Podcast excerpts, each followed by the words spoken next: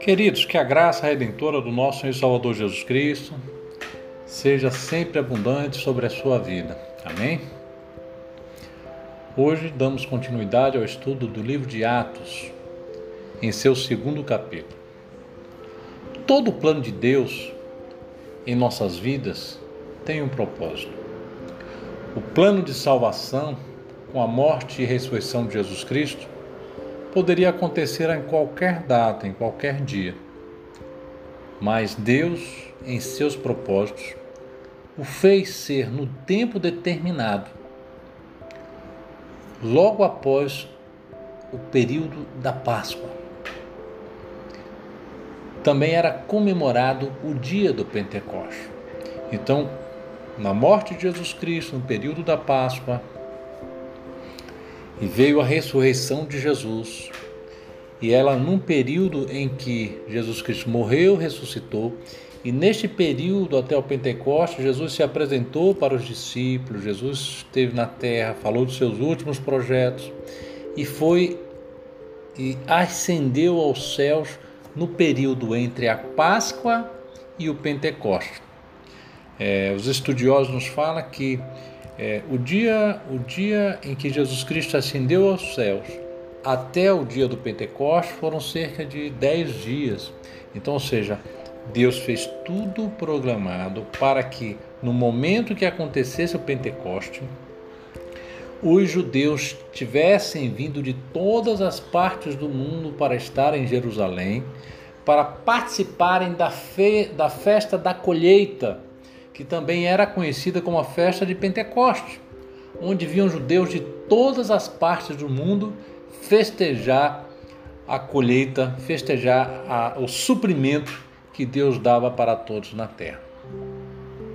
Logo, percebemos que o propósito de Deus era que o primeiro discurso sobre a morte, sobre a vida, sobre a ressurreição de Jesus Cristo Cristo fosse feito pelo apóstolo Pedro para todo o mundo, para que aqueles que eram distantes e para aqueles que eram de perto, para aqueles que falavam em outros idiomas, que de, era desconhecido para aqueles homens, para aquelas pessoas que estavam reunidas ali em Jerusalém, naquela casa onde desceu o, o Espírito Santo de Deus sobre aqueles galileus para que fosse um sinal para aquele povo de que a palavra de Deus, de que aqueles acontecimentos era o poder de Deus que estava sobre a vida deles. O discurso de Pedro feito para aquelas pessoas foi um discurso muito imponente e poderoso, com ousadia, mas dada pelo Espírito Santo de Deus. Esse acontecimento se deu cumprindo a profecia de João Batista, que falou de que viria um que, que ele batizava com água, mas viria um que batizaria com o Espírito Santo. Do batismo com o Espírito Santo. Do encontro do homem com a palavra de Deus e com a renúncia do pecado e nos tornamos a habitação do Espírito Santo. Como também profetizou o profeta Joel, sobre o poder de Deus que desceria sobre os homens, sobre as mulheres, sobre toda a carne. A língua repartida significa a palavra de boas novas distribuída para todas as nações. O fogo representa a purificação e o desejo ardendo em nossos corações para anunciarmos esta palavra de transformação de vida. O fogo desceu no Pentecoste para mostrar para todo mundo que Deus está presente na vida daqueles que o buscam. Aqueles homens estavam sendo foram obedientes a Deus. Aqueles homens e mulheres que se reuniram em Jerusalém, que estavam naquela casa, de joelhos dobrados, esperando e seguindo a orientação de Jesus, estavam ali aguardando.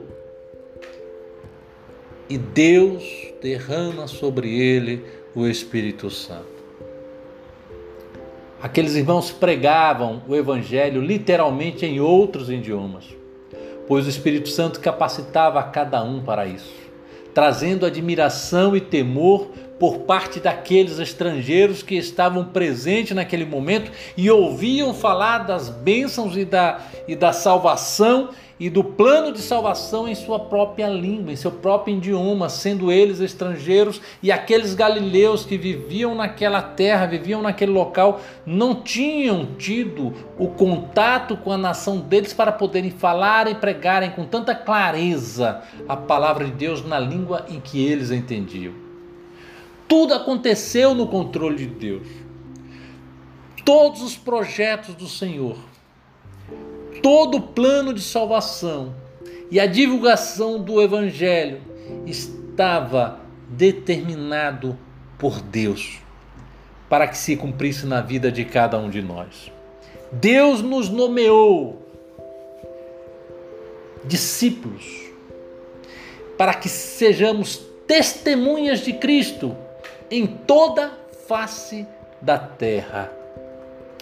Pedro ele fez o seu discurso de proclamação e nele ele falou sobre a história de Jesus, falou das promessas, falou do rei Davi, falou da ressurreição de Jesus, falou que por muitos tempo a semente de Davi viria e da vida de Jesus Cristo, de que ele morreu, que ele ressuscitou e que Vários irmãos que estavam ali presentes poderiam testemunhar da ressurreição de Jesus Cristo e da ascensão de Jesus Cristo aos céus. E chama a todos que ouvissem aquela mensagem, a todos que tivessem a oportunidade de ouvir, que estavam tendo aquela oportunidade de ouvir aquela pregação, que eles se arrependessem de seus pecados, pois eles levaram a crucificação daquele que era o Salvador do mundo. Muitos foram tocados pela mensagem de salvação e creram, pedindo o batismo como sinal que creram no perdão de seus pecados e passaram a viver uma nova vida em Cristo. Irmãos, quantas pessoas se dizem cristãs mas não tem a atitude de mostrar para o mundo que verdadeiramente morreu para o mundo e nasceu para Cristo. Quantos estão na igreja, mas não desejam ser batizados? Precisamos tomar cuidado, irmão, que verdadeiramente esse desejo, todos aqueles que são salvos e recebem o Espírito Santo de Deus em suas vidas, têm o desejo de passar pelos batismos, pelo batismo em águas. Não basta nos declararmos cristãos, precisamos ser testemunhas de Cristo. Os novos cristãos precisam estar juntos para aprender da palavra de Deus, para aprenderem a orar, para amadurecer na fé, para estarem aptos no decorrer do tempo para ensinar outras pessoas sobre a mensagem da cruz. Precisamos desenvolver relacionamento com outras pessoas, precisamos orar por elas, precisamos ensinar sobre Cristo, ensinar sobre este caminho que precisamos percorrer em nossas vidas cristãs.